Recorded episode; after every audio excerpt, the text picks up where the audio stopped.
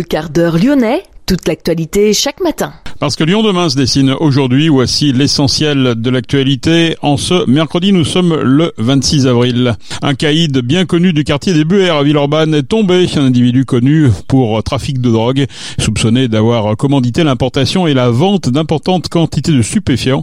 600 000 euros ont été saisis.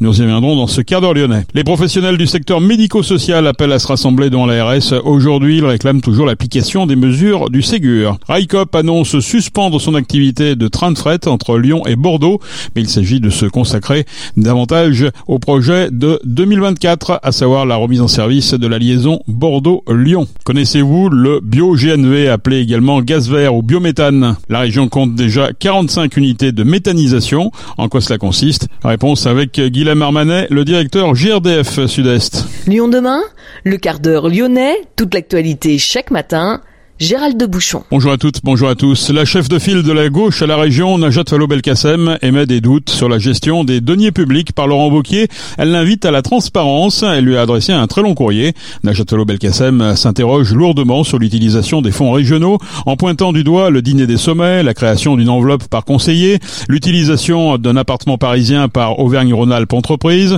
les coupes budgétaires arbitraires ou encore les subventions clientélistes selon elle. Elle rappelle être toujours en attente d'une quinzaine de documents concernant le dîner des sommets et le cabinet de Laurent Wauquiez, l'exécutif euh, du président évoque euh, une opposition sectaire et aveugle. Après sa condamnation par le tribunal de Villefranche à six mois de prison avec sursis probatoire de deux ans et la privation de ses droits civiques, civils et familiaux pendant un an, dans le cadre de l'affaire des soirées alcoolisées avec des mineurs d'un foyer d'accueil, Martin Sauton peut-il rester encore maire de Tizy-les-Bourgs? L'intéressé n'a pas encore précisé s'il ferait appel. S'il ne fait pas appel, Martin Sauton devrait perdre son mandat. Quatre élus de son opposition de gauche ont en tout cas présenté leur démission collective hier. Le conseil municipal va donc se retrouver à 20 contre 29 au début du mandat. Un départ en plus et des élections municipales devront se tenir. Un caïd bien connu du quartier des Buères à Villeurbanne est tombé. Un individu connu sous le nom de Bernie est soupçonné de commanditer l'importation et la vente d'importantes quantités de stupéfiants, en particulier du cannabis et de la cocaïne. Sept interpellations ont eu lieu, dont le chef présumé du trafic. C'est l'aboutissement de plusieurs mois d'investigation et de plusieurs vagues d'interpellations entre la fin de l'année 2022 et la mi-avril. 600 000 euros ont été saisis.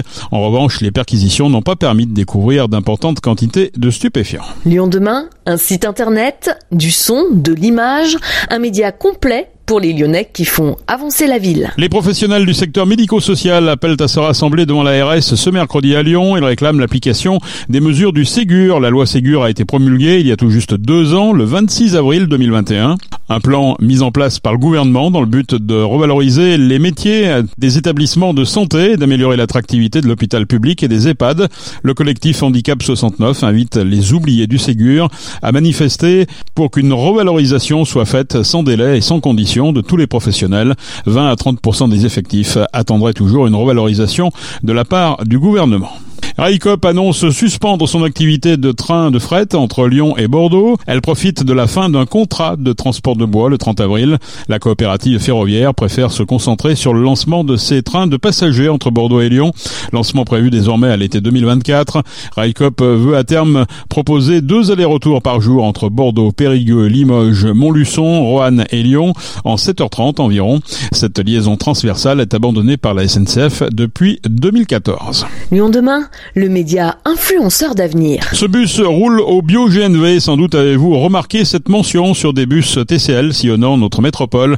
Le bio-GNV, appelé aussi gaz vert, est une énergie 100% renouvelable. Il génère 10 fois moins de CO2 que le gaz naturel. La loi énergie-climat de 2019 a fixé un objectif ambitieux, celui d'atteindre la neutralité carbone en France d'ici 2050. Le gaz vert a donc de belles perspectives. D'ici 2026, près de 400 bus 100% bio-GNV et devrait circuler sur le réseau TCL.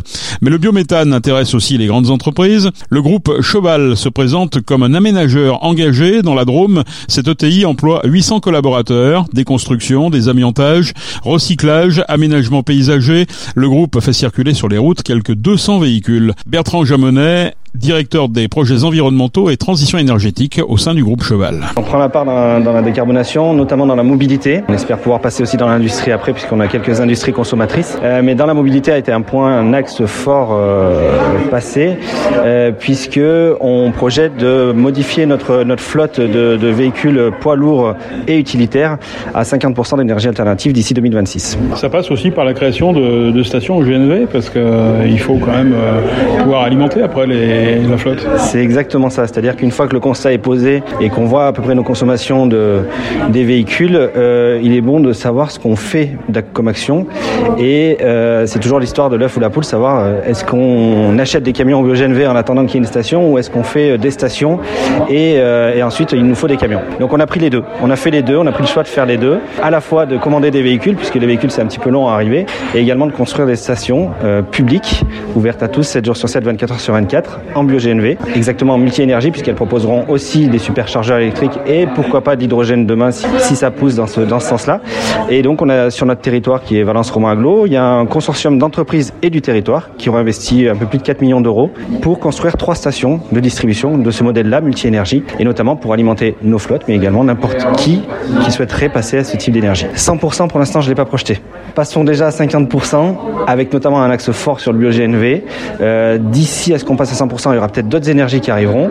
J'ai bon espoir aussi pour que les autres énergies euh, identifiées, mais aujourd'hui euh, non accessibles financièrement, comme l'électricité ou l'hydrogène, euh, les coûts réduisent, puisqu'aujourd'hui j'arrive pas à amortir un camion électrique ou hydrogène avec les coûts qui sont opérés. Mais donc passons à 50%, je pense que ce sera déjà assez fort d'ici 2026. C'est hyper audacieux, puisqu'on est parti de zéro en 2021. Et après on se projettera sur le, sur le 100% décarboné, mais je sais qu'on y arrivera. Ce qu'il faut là, c'est déjà qu'on arrive à 50% et surtout qu'on démontre la faisabilité du bio-GNV. Mais là, on est bien parti avec l'ouverture de la première station qui est à Valence. Les deux autres arrivent en avril et en mai, qui sont en Romans-sur-Isère et Bourg-de-Péage. Et là, on aura vraiment maillé le territoire pour tout à chacun puisse se recharger et changer un petit peu sa mobilité et passer sur une énergie décarbonée. Démocratiser le bio-GNV, c'est aussi la volonté de GRDF, principal opérateur du réseau de distribution de gaz en France, quel que soit le fournisseur. La région compte déjà 45 unités de méthanisation. La filière gaz vert est 100% locale, elle contribue au développement de l'économie circulaire, une solution vertueuse pour le traitement et la valorisation des déchets. Les explications avec Guillaume Armanet, c'est le directeur GRDF Sud-Est. Si je suis très très caricatural, on prend des trucs qui pourrissent, on fait du gaz avec. Donc on va reproduire une panse de vache et on va laisser euh, se dégrader euh, naturellement en chauffant et en primant d'oxygène des déchets de l'agriculture. Donc du lisier, du fumier, mais aussi des biodéchets, des déchets de cantine, euh, des restes alimentaires ou des chasses d'eau, de, des bouts de stations d'épuration, donc les chasses d'eau de, des Lyonnais par exemple. Et on va produire un gaz qu'on va épurer, qu'on va pouvoir injecter dans le réseau euh, GRDF et qui va pouvoir alimenter les mêmes usages sans changer ses équipements, chaudières, euh, gazinières, mais aussi des usages euh, eau, eau chaude sanitaire ou voire même véhicules pour euh, faire circuler euh, des bus, euh, des bennes à ordures euh, en région lyonnaise. Euh, monnaie courante. Il faut quoi pour ça? Il faut des méthaniseurs, c'est ça? C'est quoi? C'est des usines? C'est des... quoi? Il faut des méthaniseurs qui sont des installations, donc c'est grand comme un grand hangar euh, agricole, qui sont soit dans la campagne autour de Lyon, auprès d'installations agricoles. Trois, quatre agriculteurs se mettent ensemble pour méthaniser leurs déchets. Donc ça peut être, euh, euh, encore une fois, ça peut être euh, des déchets de, euh, de, de lisier de porc, de fumier, de restes l'agriculture. Une fois qu'on extrait le maïs, par exemple, bah, ce qui reste après la graine, bah, ça, ça, se ça, peut se méthaniser. Et ça peut être aussi auprès d'une station d'épuration. La Fessine à Lyon euh, méthanise euh, ces bouts de station d'épuration. Donc on va récupérer finalement en fin de process euh, des bouts et puis on va en faire du gaz qui permet de faire rouler les bus de la ville et faire circuler les, les Lyonnais. Je fais le pari qu'un certain nombre de chauffeurs de bus ne sont pas forcément au courant et en tout cas d'usagers euh, des TCL euh, du fait que bah, lorsqu'ils circulent en ville, mais les bus bus, il y a de fortes chances qu'ils soient dans un bus qui est mu par leur propre chasse d'eau. Comment le consommateur il s'abonne au gaz vert? Comment il fait le choix du gaz vert? Le gaz vert, il est porté par votre fournisseur d'énergie. Votre fournisseur d'énergie, en France, il y en a une petite trentaine. Vous le retrouvez sur énergie-info.fr, qui est le site du gouvernement qui permet d'aller se renseigner sur ben, mon offre d'énergie, où on peut demander à son propre fournisseur, je souhaiterais consommer du gaz vert pour pouvoir apporter ma part, finalement, dans la lutte contre le changement climatique. Quelle est le, la part aujourd'hui du gaz La part du gaz vert, aujourd'hui, elle est relativement minime si on prend un niveau national. Certains départements sont à 10, 15, 20%. Au niveau national, on est à quelques pourcents. Pour autant, c'est un message que je passe, on se pose pas la question sur la voiture électrique. On se dit, faut y aller parce que euh, c'est moins de particules fines en, ville, parce que quand l'électricité est faite à partir de sources décarbonées, ce qui n'est pas tout le temps, ça permet de lutter contre le changement climatique et donc euh, on doit passer à l'électrique. La voiture électrique, le véhicule léger, c'est moins de 1% du parc. On se pose pas la question. Euh, nous sommes engagés avec une vision de la décarbonation, en disant le gaz vert, de la même façon, il faut décarboner. Euh, nous, les gaziers, on est en avance sur la trajectoire qu'on nous a demandé. Aujourd'hui, le gaz vert, c'est l'équivalent d'un réacteur nucléaire. À la fin de l'été, ce sera deux. Nous avons la vision euh, de pouvoir délivrer 20% de gaz renouvelable, c'est 13 réacteurs nucléaires en puissance à horizon 2030. Il faut continuer à soutenir euh, cette molécule qui doit être décarbonée demain, aussi pour faire tenir tout le système énergétique français. C'est aussi le secteur immobilier et le secteur industriel qui, doivent aussi euh, être en quelque sorte supporters du gaz vert et franchir cette transition Oui, on a un enjeu maintenant, c'est urgent, on le voit et on le voit maintenant dans les saisons, on le voit dans les épisodes climatiques, on a un enjeu à décarboner vite. Nous, ce que nous disons, c'est ne mettons pas tous nos œufs dans le même panier, il faut décarboner l'électron, il faut décarboner la molécule. Euh, et euh, pour décarboner, les principaux secteurs qui sont euh, concernés aujourd'hui, c'est l'agriculture, le logement, le transport, la production d'énergie, d'électricité. Et donc tous ces euh, secteurs-là doivent être décarbonés. Dans le logement, par, par exemple, passer d'une chaudière euh, ancienne à une chaudière nouvelle, on sait qu'une chaudière sourdieu est ancienne aujourd'hui, eh c'est déjà 30% sur euh, euh, d'économie d'énergie et donc d'économie sur ma facture, mais c'est aussi 30% d'économie de carbone pour le pays France. On pourra aller encore plus loin dans la décarbonation. Il y a aujourd'hui d'autres sources possibles que le gaz vert. Il faut aller plus loin. Il faut aller jusqu'au bout, c'est-à-dire se sevrer de cette drogue qu'on a depuis un siècle, qui est l'énergie fossile.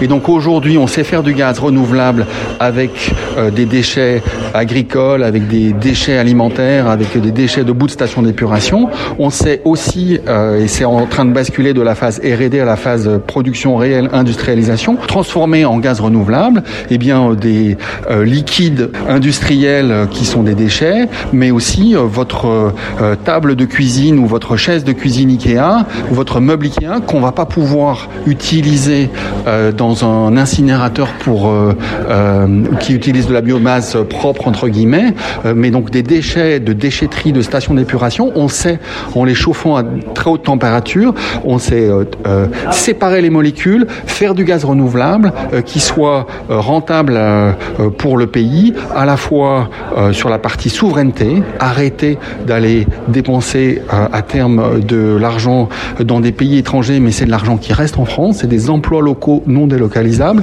et c'est de la souveraineté énergétique pour la France. Euh, Qu'est-ce que vous dites aux riverains qui sont un petit peu inquiets justement par rapport au développement des méthaniseurs? Est-ce que c'est quoi la, la, nuisance d'un méthaniseur exactement? Un méthaniseur, lorsqu'il est bien opéré, euh, le méthaniseur moyen qu'on a en France, c'est un camion par jour de transport. Ça peut être un des soucis, euh, une des questions que se posent les riverains. Euh, et c'est zéro odeur. On a une agriculture qui a des odeurs. Un méthaniseur, il n'émet pas d'odeur. Il transforme du déchet en gaz. Guillaume Armanet, directeur GRDF Sud-Est, GRDF qui ambitionne d'atteindre 100% de biogaz d'ici 2050. D'ici 2030, la région Auvergne-Rhône-Alpes vise une capacité de production de gaz vert de 4 terawatts, soit l'équivalent de plus d'un million de logements chauffés. D'ici 2028, la station d'épuration de Pierre-Bénite accueillera un méthaniseur avec une capacité de production de 48 gigawatts-heure par an. Un projet similaire est prévu pour la station d'épuration de Saint-Fond, mise en service prévue en 2030.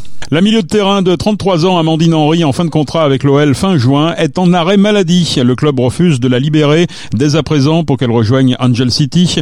La joueuse ne souhaite plus jouer avec l'Olympique lyonnais de peur de se blesser et de compromettre son contrat avec le club californien. Basket, Lasvel tombe de haut à Pau battu chez l'avant-dernier 87-83. Lasvel fait une très mauvaise opération dans l'optique de se replacer dans le haut du classement. Lasvel vise au moins le top 4 du championnat. Il ne reste plus que 5 matchs à disputer les villes urbanais sont bloquées à la sixième place. Enfin, basket féminin, l'Asvel s'impose contre Landerneau 82 à 63 et termine la saison régulière à la première place. Les filles de Tony Parker affronteront Charleville en quart de finale des playoffs, puis Bourges ou Basketland en demi-finale. C'est la fin de ce quart d'heure lyonnais. Merci de l'avoir suivi. On se retrouve naturellement demain pour une prochaine édition. Excellente journée.